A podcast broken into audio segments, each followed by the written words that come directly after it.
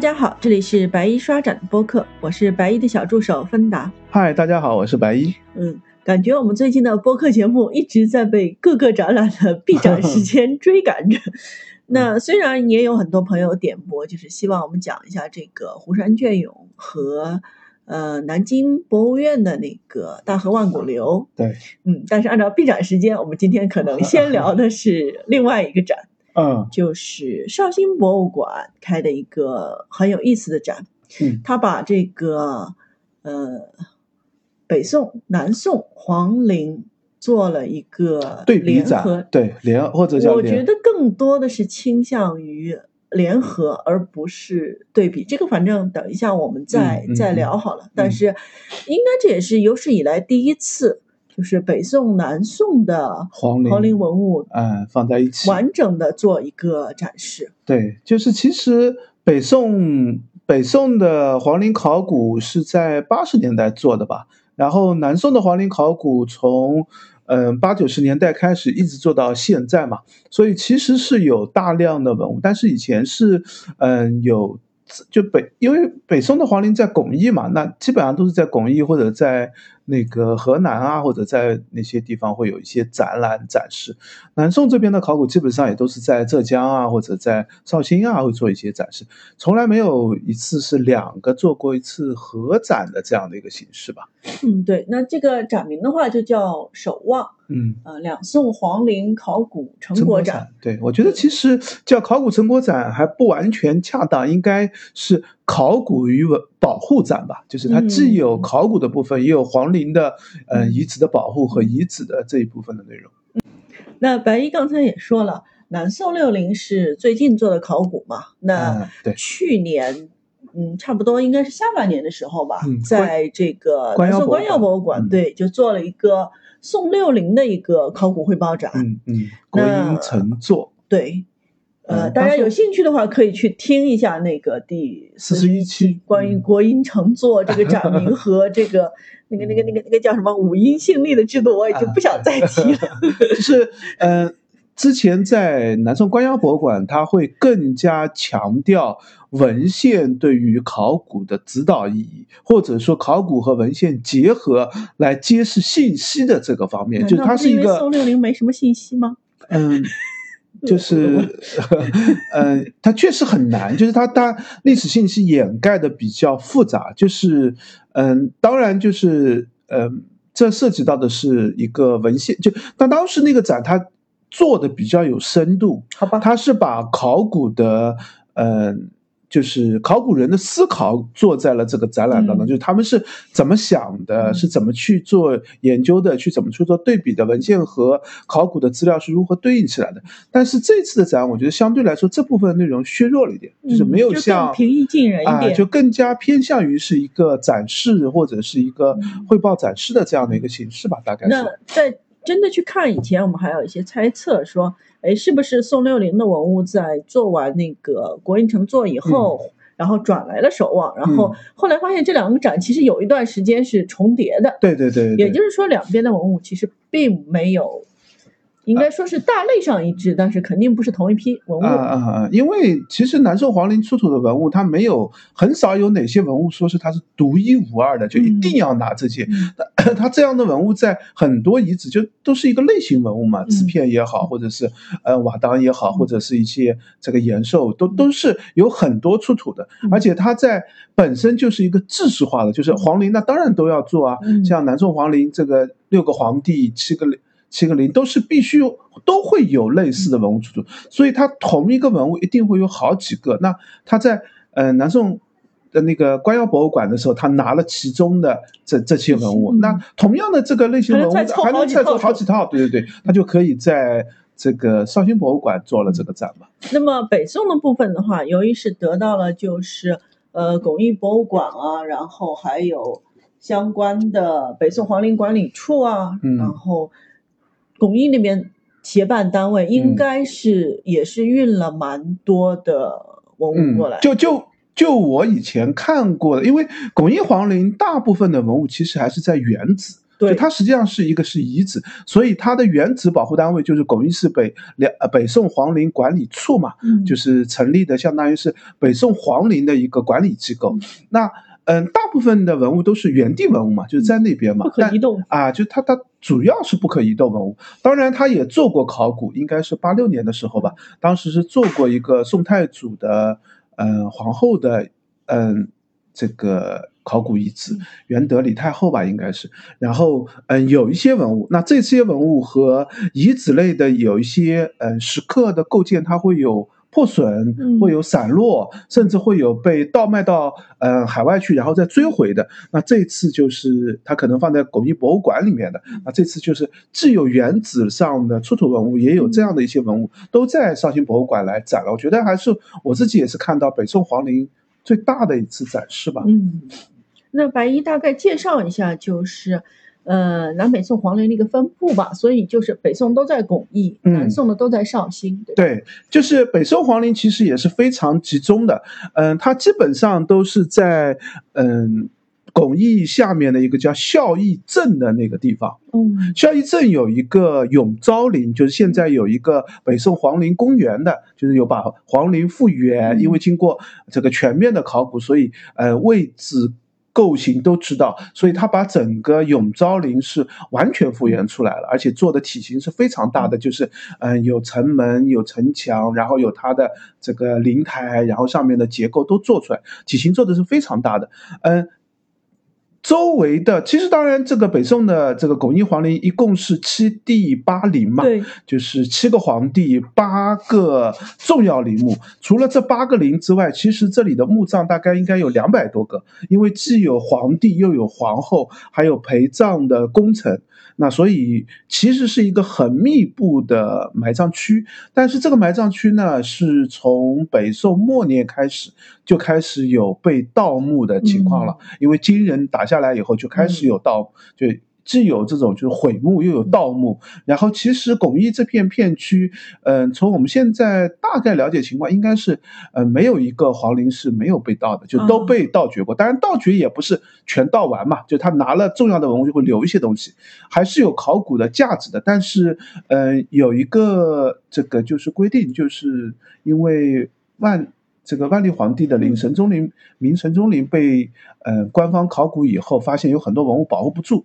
所以后来文这个呃国家文物局就做了一个规定，就是帝陵不做考古。那么这样的话，虽然巩义皇陵其实被盗过的，里面一定没有什么就是保护不住的文物，但是出于这样的一个规定，所以巩义皇陵的皇帝的陵是没有考古的，只做了皇后的墓葬区域的考古。那么皇帝只做地表的部分或者地面结构的部分的了解，对于墓葬的核心这个区域是不做考古的。那这是巩义皇陵的大概的一个分布情况吧，就。呃，如果我们之前也走过嘛，一七年的时候走过，对对对网上也有很多攻略，就因为巩义皇陵还是一个非常值得看的这样的一个区域嘛，就是呃，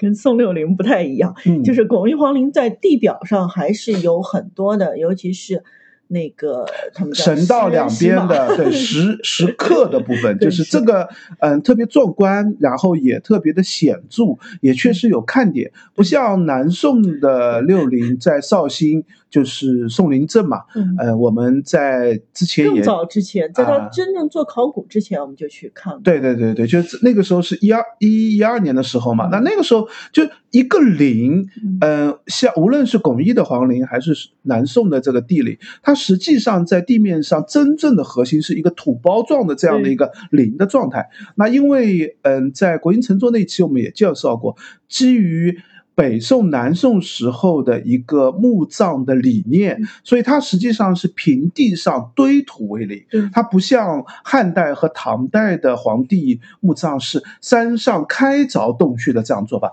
这个北宋的时候，南宋的时候是地面上堆土为陵，而且它对周围的结构有一定的要求。所以如果没有附属的一些东西，你在地面上看起来就是一个土包，嗯而且这个土包也不大，因为你想地面上能堆出一个，就就是把土堆堆过来起了一个陵的样子，高度可能呃因为历年的这个移损，矮的这个土包大概高度也就两三米。就是微微比周围土包高点，高的可能也就十来米，就这么一个土包的样子。那如果没有其他东西，那这个东西没什么好看的，就就是一个这个土堆而已嘛。但是因为巩义的皇陵，它本身是有这个。更重要的神道，本来应该还有陵园区，里面还有建筑。那当然，陵园区和建筑都没有了。但是因为有神道的存在，所以它在神道的两边会放上石刻的石人、石马、石像各种的石刻的东西。那这个是。这个巩义皇陵的看点所在，但是南宋的皇陵，因为当时的观念，这是一个传宫，这是一个临时的安葬之所。等到我们将来打回到这个开封去，我们还是要把这个皇帝的墓葬移到巩义皇陵的墓葬区去的。所以他在绍兴的这个墓墓葬的这个区域里面呢，他就没有设置神道。它只有陵园，只有上宫下宫的建筑，但是陵园和上宫下宫的建筑全部都被毁了。对，它不设置神道，因为一旦设置神道，它这个区域就要做大很多。那没有神道，也就自然没有了石刻的这个相应的。所以南宋的皇陵，嗯，实地看起来就会视觉上会差很多。你只能看到就是啊，这片区域也不知道谁是谁，就那么一个个的土包在那里，嗯，大概是这么一个情况吧。对。那白衣介绍了大概宋陵的一个情况，那我们走进展厅，让白衣聊一聊，我们能看到一些什么？行，嗯，整个展是分了两个大展厅嘛，应该是用了他们临展的两个厅的这样的一个形制啊。第一个厅里面呢是主要介绍，嗯，两个。两宋皇陵的一个制度和嗯地表我们能看到的一个状态为主，然后第二个展厅呢，主要是以地下的考古发掘为核心的，就是我们在地下考古看到了什么东西，揭示了什么信息，所以它大体是按照地上部分和地下部分这样的两个大分区来做介绍的。所以第一块里面呢，它首先介绍的一个核心呢是叫做规制成迹，就是这也是。嗯，之前在官窑博物馆做的这个国音国音城做的这个概念，就是嗯，无论是北宋皇陵还是南宋皇陵，它用的核心理念是五音信立的这个。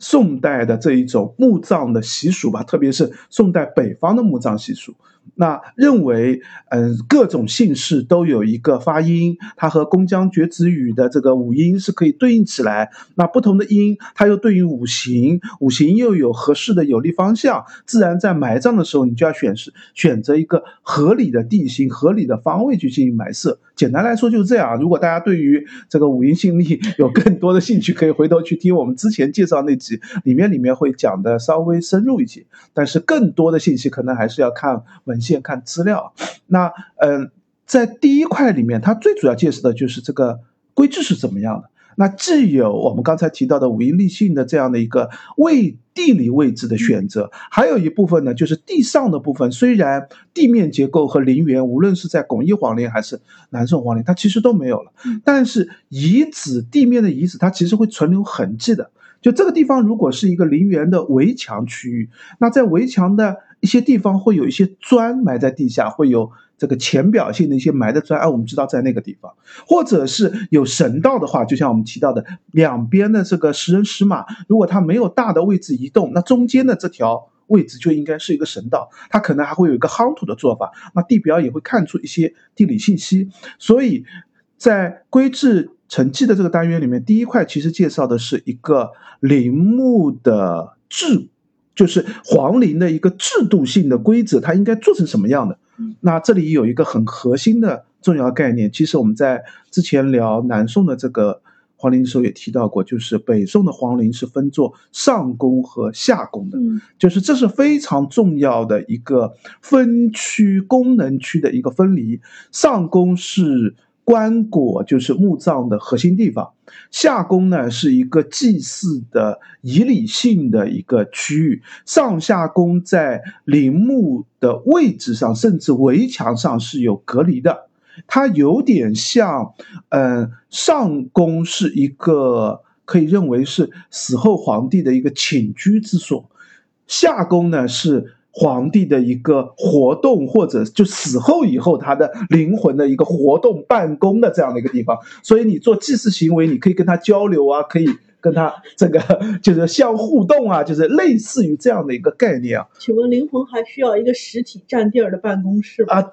那就这这是出于古代人的一个观念性的这样的一些想法嘛，就是他认为上宫是他的情，就我们。故宫里面，你其实看到皇宫的规制也是一样的，就是前朝后寝，前面是办公区域，后面是生活区域。在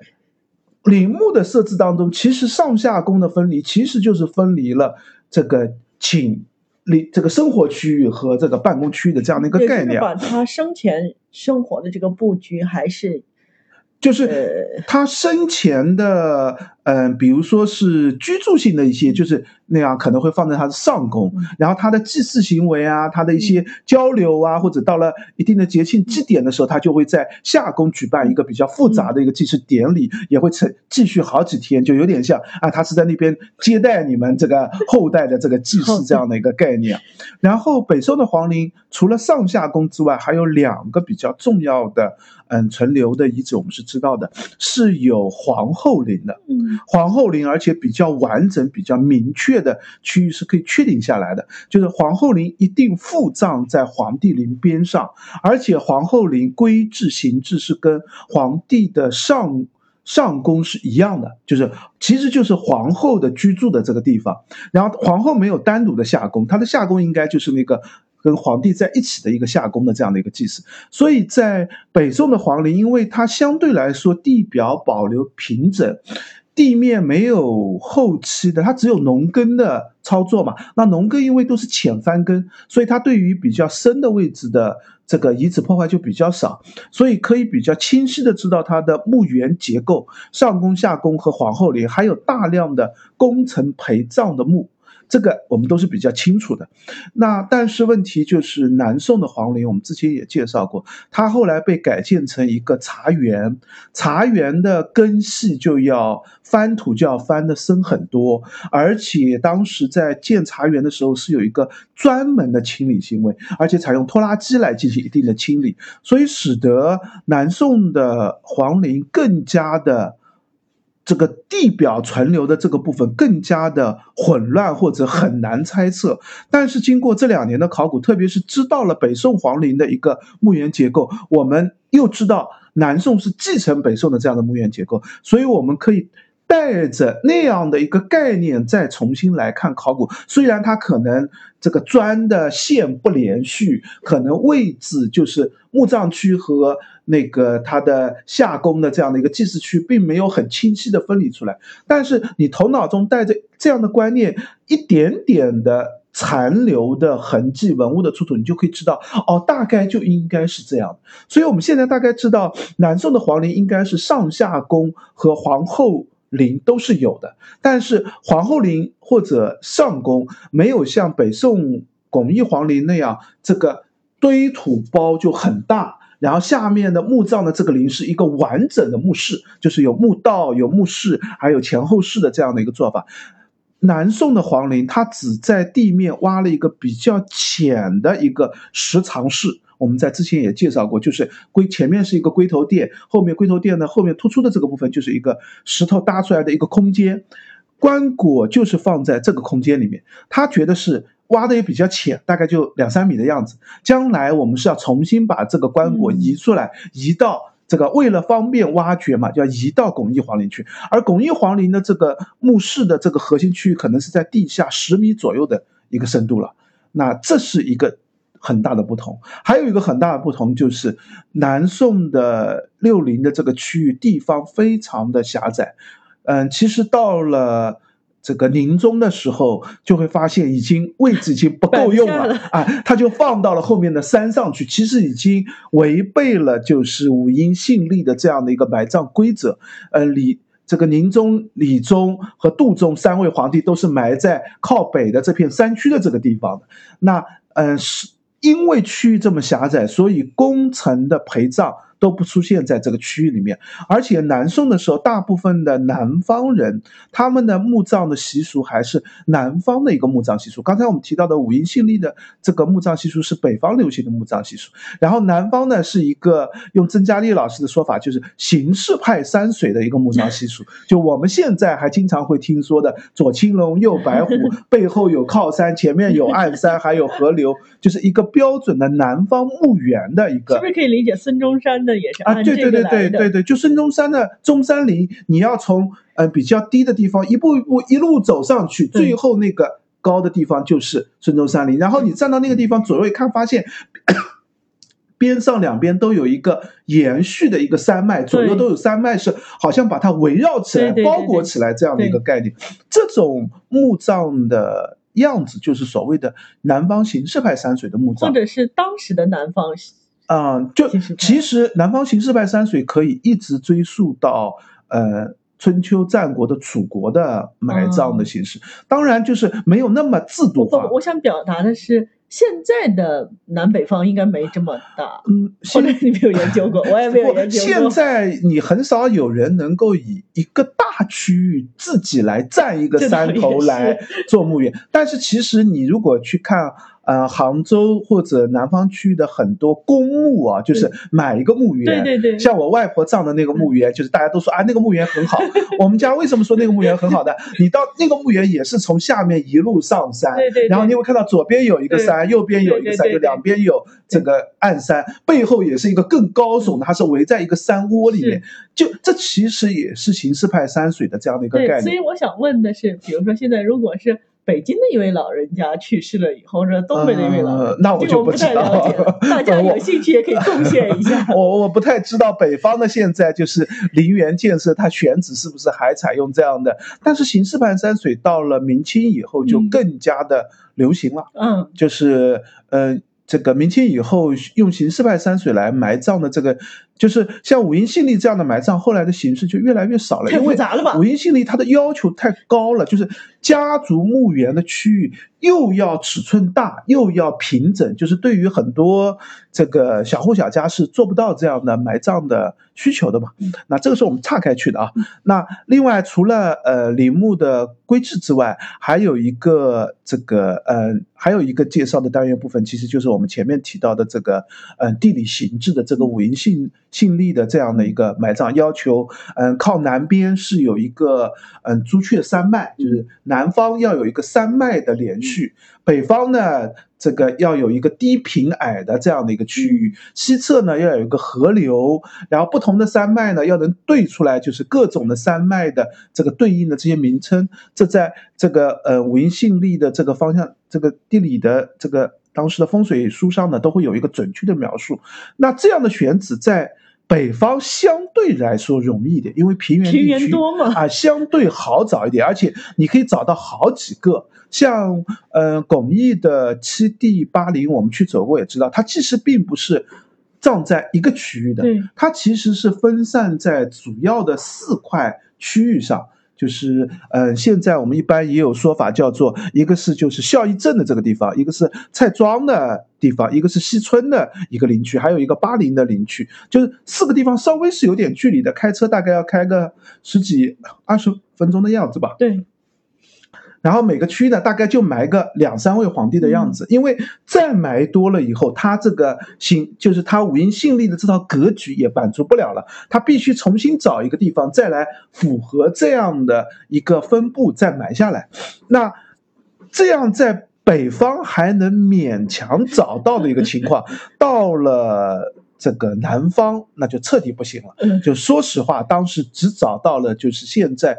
南宋皇陵的这个青龙，这个青龙山周围的这一个区域是符合这样的要求。那皇帝就葬得很紧密，甚至葬到后来就我们跟他讲都不行了。那这个就是地理形胜的一个规制的要求，这也是。嗯，这个部分先介绍到的。另外还有一个介绍到的呢，就是一些嗯，根据地表的一些出土，我们知道在制度上的一些规则。比如说，在北宋的皇陵陵园的上宫的陵园周围是出了十二生肖的生肖石刻的。嗯，这个生肖石刻还是蛮有特征的，因为从生肖石刻的出土，你就可以把陵园区给。划出来，因为它就放在规制性的放在这个上宫的陵园周围的每个准确的方向上，但是这个生肖石刻在南宋皇陵是没有出土的，这也是南宋皇陵现在有一些陵园，我们现在都不一定确定它到底是一个上宫的遗址还是一个下宫的遗址，就按理上宫下宫是完全截然不同的，但是由于缺少了一些核心的考古信息，也因为后后来的盗墓破坏，所以。确定不了。那么生肖刻石的这个部分是和皇陵的这个布置，也和风水的这个理念也是关联在一起的。那在北宋的巩宁皇陵当中是有出土，所以这次也来了这个生肖刻石的这个展示吧。那还有一些就是嗯制度性的一些建筑遗址。因为在现在，虽然如果大家去巩义皇陵，除了永昭陵之外，你会看到有一个现在复建的八十八九十年代以后复建的一个皇陵的一个布置的样子。那其实其他所有的北宋皇陵地表是几乎看不到任何建筑和陵园的这个地上部分的遗存的，只有那个土包和石刻神道边上的石刻是存留在那里。那。实际上，经过考古，我们知道当时是有非常复杂的建筑的，一个一个的房间都有各自发挥功能的。那这样的建筑，它一定会使用大量的建筑材料，嗯，柱柱础也好，顶上的瓦片也好，还有这个螭吻啊，这个延寿啊等等各种各样的东西，它会残留在埋在土里。不像大的木料会被人拖走，但是那些废弃的建筑的构件会残留在那里。这些废弃的构件对于我们理解当时的建筑布置在哪里，建筑的体型做成多少，因为一个柱础出土，我就知道柱子会有多大；柱子知道，我就知道这个建筑有多大；柱础的位置，我就会知道这是几开间的，这是几进深的。所以我们可以靠这些信息去复原建筑。那这个也是地表。地表的清理考古非常重要的一个信息。那当然，北宋的巩义皇陵还有一个很重要的信息，就是这个神道的石像，有这个工人的类似的，然后这个是离神道最后。最靠后面的这个课室，前面是文武的官员，还会有一些外国的使臣。你会看到这个装束是草原民族的，身上带着也是草原民族那样的一个叠蟹带，还有挂着一个一个的小刀啊，各种各样的东西。前面还有羊、虎、乙马，嗯，凤凰、象。等等各种的石刻，这个部分也能看出北宋的最高等级的石刻的样貌吧。因为我们，嗯，看唐代，我们一般也会到西安去看这个唐皇。这个皇帝陵、帝后陵的这个石刻，如果我们要看这个南朝，我们也会去南京、丹阳去看南朝的这批石刻；看汉代的石刻，我们也会去西安去看咸阳去看汉代的帝后陵。就是帝后陵的石刻，因为石刻需要耗费大量的时间，体型又很大，选用的石材又很困难，所以一定是帝后陵体现的规制是最高的。那北宋的石刻的顶峰，也可以通过巩义皇陵来看到。那就像我们刚才介绍的南宋这个皇陵，你就看不到这个石刻。那南宋皇陵呢，我们主要看到的是它的一个布局、一个位置的情况吧。这大概就是第一单，就第一个展厅，就是以地面遗存的这些信息所揭示的这个部分的内容。那第一个展厅虽然白一直在强调，就是北宋是怎么样的，南宋是哪里和它不一样的，但是。我个人参观整个展厅一圈下来的以后，我的最大的感受是，哎，南北宋是很相相像的。对，就它其实这样的，而因为它有几个设计啊，第一个它是不停的北宋、南宋的皇陵的同一个，就我们刚才介绍到的规制啊、地理啊、刻石啊、陶瓦，它都是。这一个单元的时候，就先看北宋，再看南宋。他把两个同时展出，或者甚至没有那么强烈的一个对比感，他就放在边上。对，有的有的就是混在一起，或者说一就是一个类型的这个建筑构建啊，北宋、南宋，然后下一个类型的建筑构建，北宋、南宋。嗯，然后你就是包括白衣自己在展厅也经常猜错，我让他猜嘛。我说你猜不看不看展板，就是你光从它的比如说延寿啊，嗯，嘉陵平家啊，就是它都有，然后稍微会有一些区别。然后你看那随便指一件，你觉得这是北宋还是南宋的，对对对都会包括瓦当啊，对放在一起。有，因为它确实形制上非常相近。如果有核心信息，比如说你看到琉璃的啊，那你就肯定知道这就是北宋的。但是如果都是这个陶的，你就不见得能够准确到最后。白衣就要靠土质来判断，发挥他的专业特长。就是南方烧出来的陶质就会偏黑一点，北方的就会偏黄一点。然后大概看土质，哪怕看着形象上不那么有点犹豫，我看着图纸我就说啊，这就是南宋，这就是北宋的，还十有八九还反而能够猜中一些吧。对，所以就是，嗯，就是宋代的皇陵，南北宋真的是一个，就是你把它们放在一起的时候，嗯你才，就会会有一个呈现出一个很有趣的对比和相似性的概念。对，但是其实展板当中也是在反复强调，它是有不一样的，嗯，但是它有很像的地对，方。它更多的主线是说，哎，宋代的皇陵都是这样，对对对，在最多在介绍的时候，可能就是比如说像这个生烧石刻，他就会提一句啊，南宋这边是没有的，嗯。或者是神道石刻就会说南宋这边是没有的，就他会有一有一些会看出样式上区别，但是一旦两边都有的时候，嗯。你就你就会犹豫，就都不知道你到底是看到的是什么样。当然，我强调一下，这是地表的遗存部分，对对对。一旦到了地下的墓葬出土，就很轻易的可以看出南北方这个时代差距也好，南北的地理差距也好，就会有很大的区别。好，我们进入下一个区域，啊，下一个单元它用的大的这个主题单元名是叫做“匠心承运”，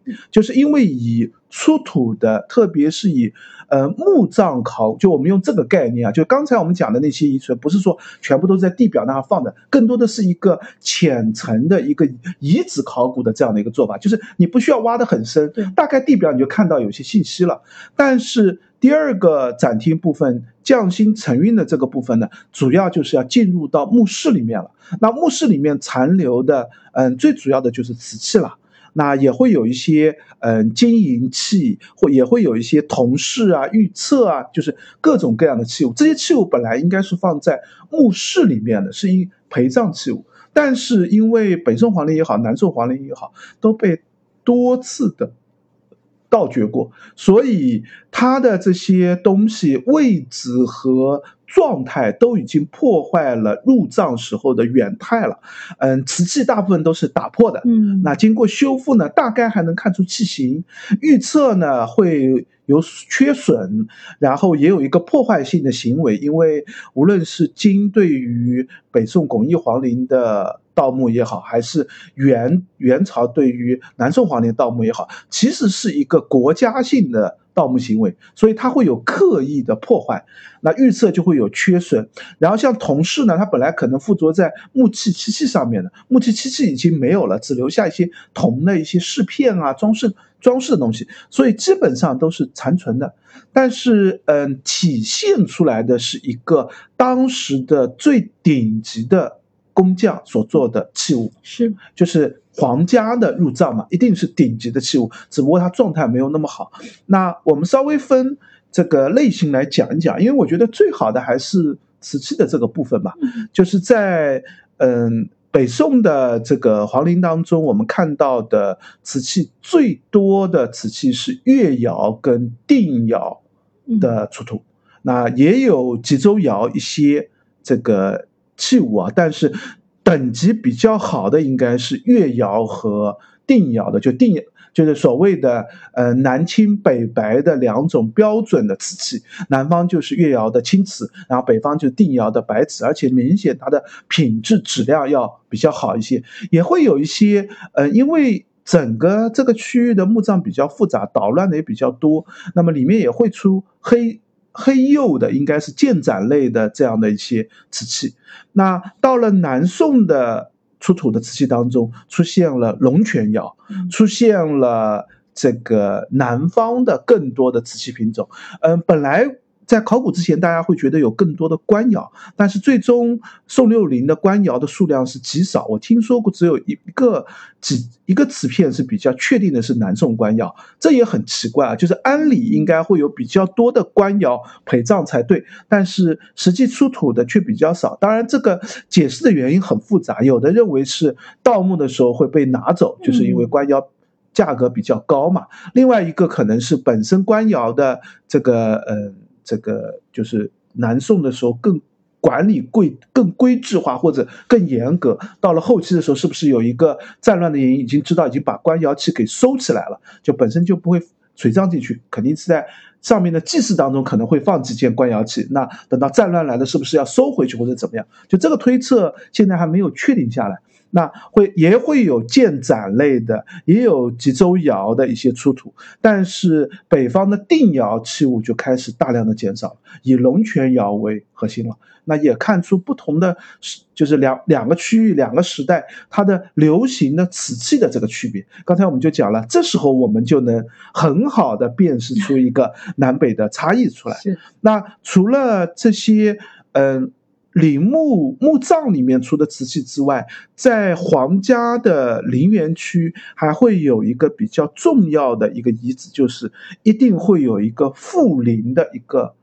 寺庙。这个富陵的寺庙的僧人就是专门为陵墓里面的祭祀行为、典礼性的行为要专门去做这些行为的。那这个僧人是就他们的寺院就在陵园边上的。那因为。北宋的巩义皇陵，刚才我们就提到还有四块分区嘛，所以现在有两个禅院，就是永定禅院就在真宗的永定陵边上，还有一个是宁神禅院，是在神宗和哲宗的这个永裕陵、永泰陵边上，两个都有当年是有两个寺院的，在寺院里面也出土了大量的瓷器，这应该是僧人所使用的瓷器，他们的品质等级就会下降很多，是他们的。日常器区多一点，但是有这个寺院，就说明这是一种制度。同样的，在南宋的宋六陵边上也有这个禅院的。这个禅院原来最早的这个禅院，就是后来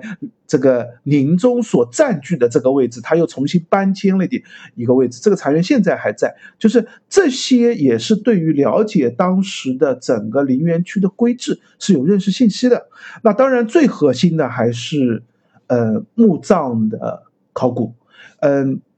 北宋的巩义皇陵是在一九八四年的时候，太宗皇宋太宗的永熙陵的副葬的后陵，就是刚才提到的元德李皇后的陵，当时是做了一个比较完整的一个考古。应该说，嗯，巩义皇陵真正做过完整的墓室考古的，就是元德李皇后陵，其他都没有做。那么当然会有一些盗墓以后清理的一些工作，但是它这个和严格的墓室考古还是有很大区别的。比较重要的就是在，嗯，元德李皇后的这个陵墓里面出了玉的哀册，就是哀册就是，嗯，皇皇后死了以后，皇帝要写一篇悼念性的文章，要这个写在玉册板上，一块一条条的玉条板上，还会出一个四册。这个因为皇后死了以后要给她上封号上谥号，那这个谥号也不是随便上的，也是一篇文章来称先称颂她的功德哪个哪个好，所以她的谥号可以用什么什么字，最后把这个谥号写上去，最后还要附一首就是呃赞颂她多么好的这样的，就是哀册四册是皇帝皇后墓葬当中最核心的这个这样的两个唐宋以后就是非常典型的。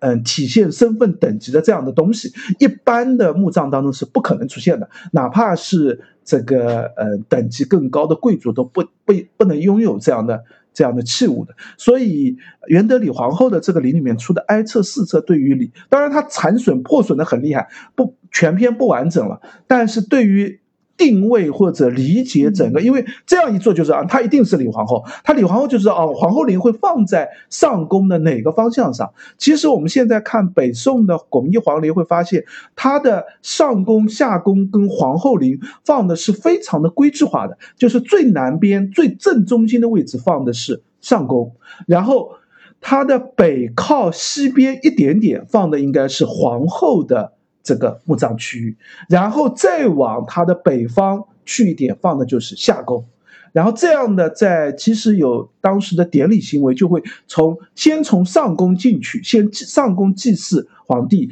然后再往北走，就到皇后陵祭祀一下皇后，最后到夏宫进行一个非常复杂、非常大型的祭祀行为，就是这就是一个完整的祭祀的这样的一个仪式。但是这样的一个考古遗存是一，因为是一九八四年做的嘛，那当时认为这是北方的做法，完全没有意识到在南宋皇陵也会出现同样的一个规制。那这件事情就是我们这个上次也讲到，就是二零一八年、一九年以后，对南宋的皇陵做更详细的、更这个。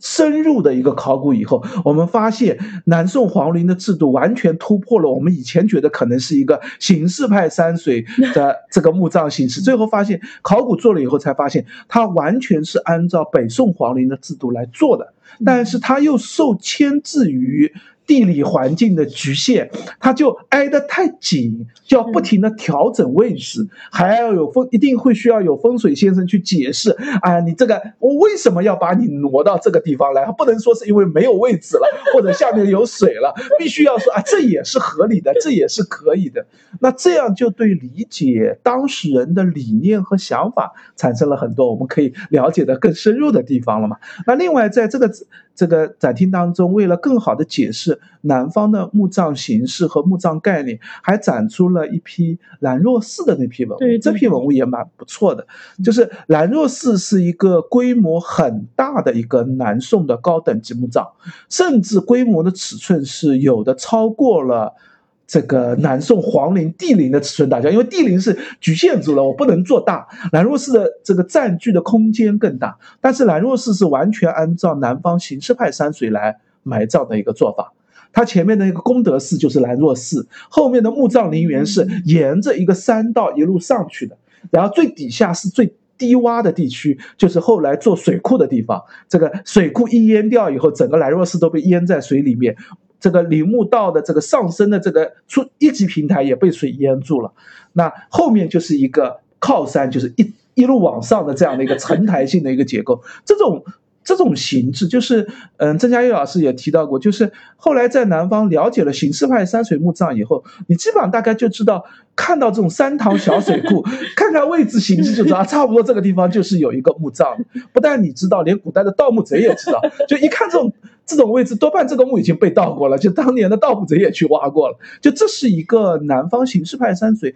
选址上的一个典型做法。那兰若寺呢，虽然它的墓址的选址是南方形式派山水的，但是它在墓葬的做法和里面的构建、各种使用的陶制的这种器物的样子上，完全和宋皇陵的做法是很相信的，所以它等级也非常高。现在有一个推测，因为它没有出这个呃墓志啊，没有出人身份的信息，所以现在一般推测是李宗皇帝的生父。因为李宗皇帝是过继给宁宗皇帝的，那嗯，他自己的父亲当然不能这个埋到皇陵区域了，但是他又觉得我需要把父亲埋到等级更高的地方，所以他的父亲可能是按照一个更高的等级来做的。南若寺也是我们现在看到南宋等级最高的一个墓葬的一个形制了。那这些信息和。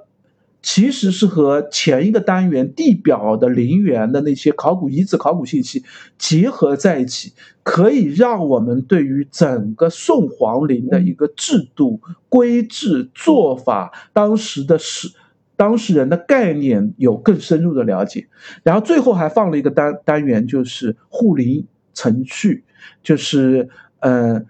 讲的就是陵园的保护，这个陵园的保护是从宋代开始就有保护的。北宋的皇皇陵是有专门的护陵使的，就是要驻扎在那里，他们就是要住在那个村里面。现在我们看到的那几个呃陵墓边上那几个村子，如果追。追这个村子的来源，很可能就是当年护陵使的那些士兵、那些家人居住在那里，形成了一个村落的居住的一个形式。那当然，到了金代的时候，这些护林使就是不再有护林的这样的职务了。但是，呃，南宋还曾经去恢复、去修缮北宋的皇陵，就是因为过得去吗？过得去啊，就是南北宋和谈以后会出使的使臣去北方。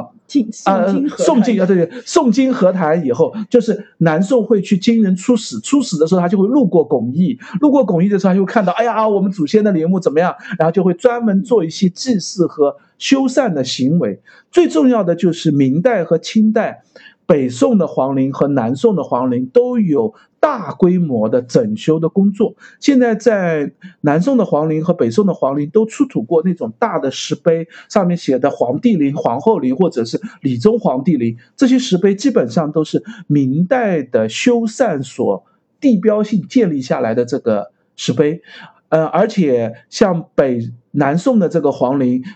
这个明代修复的时候就已经不知道哪个位置是哪个陵了。我们在上期也聊过，就他认错了很多陵墓的位置，把皇帝陵搞错名字了。李宗皇帝陵现在我们认为那个很可能不是李宗的那个位置。那这个也遗存到，就是对于后来的考古认定也带来南宋皇陵的一个认定的复杂的一个问题。那当然，现在我们嗯从现在的保护上来说，既有一些。这个其实，在展厅当中也展示了北宋皇陵的那个，刚才我们提到石人的那些刻石，有一个刻史的，就是蒙古人的一个头颅，呃，石刻，石刻的头，那个头是当时被盗卖到海外去了，然后应该九十年代的时候被追回来的，就是呃用文物追回的方式追回来的，所以这些都放在了这个护林程序的这个单元里面嘛，就介绍了一下，嗯。无论是巩义的这个皇陵管理处，还是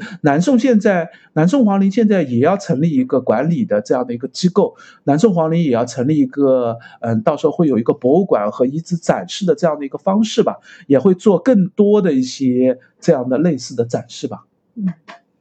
那基本上整个展览的介绍，基本上就是这一些情况。对，那么这个展刚才。我忘了有没有提了，就是也是本月底结束，就二月二十八号结束。那所以要去参观的同学们也可以安排好时间。呃，绍兴博物馆现在应该还是需要在公众号上去做一个预约的。嗯，还好，绍兴博物馆人 不多，预约不难。对对，然后如果自驾去的话也很方便，他们有一个地下停车场。嗯，而且位置比较多，停起来也比较方便。对对对对对。然后，如果是公共交通的话呢，相对不容易一些啊。对，因为它离。因为最关键的是绍兴现在的高铁一般都是停绍兴北或者绍兴东，对吧？对，绍兴东就很远了，绍兴东北也很远。对，绍兴东是在 我们上次提到就是在上虞了嘛，就是你去上虞博物馆不是要坐到绍兴东了嘛？我们上一期在录那个上虞的梦华录的时候提到过。然后绍兴北呢，其实更接近的是柯桥区域，就是在这个更靠。嗯，离绍兴城非常远的一个区域，而且还不通地铁。对，就关键绍兴北呢，现在还没有地铁，还不能通到绍兴城里面，所以去绍兴博物馆更方便的方法是从杭州坐地铁 换乘，就是杭州地铁可以换乘绍兴地铁，一路可以地铁坐过去。虽然时速度慢一点，但是时间你反而可控一些嘛。对对对，然后尤其是杭州的朋友，因为从那个。呃，姑娘桥是换这个绍兴地铁站嘛？就南站在杭州南，再往前坐个两三站就姑娘桥了嘛。然后姑娘桥一个小时就可以到绍兴的市中心城市广场。嗯，然后城市广场再走到绍兴博物馆的话，也就一点几公里，对对，很近了。或者说租个自行车啊，打个的啊，怎么样都很方便。就地铁反而更方便，而且时间比较稳定嘛，就你可以算的很好嘛。对对对对，所以我们反而推荐，尤其是杭州的朋友们过去的话，就是，呃，地铁就可以了。我们上次介绍徐渭艺术馆的时候，是不是也是提到过，就是坐地铁会更方便一点？是的，那个都是徐渭艺术馆和绍兴博物馆都是在市中心的这个区域的位置嘛。对对对，然后呃，绍兴博物馆附近的话，那个刚才对，离这个徐渭艺术馆也没有不远。对对对，其实。就在学位艺术馆，你会看到那个绍兴博物馆所在的那座山头嘛，都望得见那座山头，应该叫釜山公园嘛。对对，就这座釜山，绍兴釜山嘛，绍兴城里面最重要的一个山山头。然后绍兴博物馆就在下面，大概两个中间就是两站公交车站。一一点几公里的两公里的左右的这样的一个距离的样子，所以大家绍兴博物馆出来也有时间的话，也可以去徐渭艺术馆看一下，或者徐渭故居周围的一片，就基本上这是绍兴的核心区域了。对，然后呃，在两个博物馆之间的话，也有一个就是仓桥直街吧。我们嗯上次徐闻艺术馆的时候也介绍的时候也就是提到过还。有蛮多吃的的。嗯，是的，对，这边找找餐厅还是蛮方便的，因为基本上就绍兴城中心嘛，大家也可以根据自己的口味来选择一下吧，有很多可以选的地方。对对对，我们在第四十七期的时候，在聊那个徐闻艺术馆的那个高古奇骸那个展的时候，也有嗯陈洪寿的那个展也有提到，就是嗯徐汇艺术馆周边的一些介绍，大家有兴趣的话也可以去听一下。嗯，嗯，好，下面我们可能终于要聊这个 湖山卷卷友是吧？呃，大江万古流了。啊，好嗯，那么也我们下一期应该是聊湖山卷友吧？对，因为他们先闭展。好的，在下一期我们到时候去聊一下南京博物院和南京世博的两个呃南京偏向于南京南京城市展或者江苏文化展的这样的一个概念对吧。嗯，也欢迎大家留言或者评论点播你们想要听的展览或者古迹，嗯，也欢迎大家呃关注我们的微博和微信公众号，我们都叫博物馆刷展的白衣客。嗯欢迎大家点赞、转发、关注三连，再见，拜拜。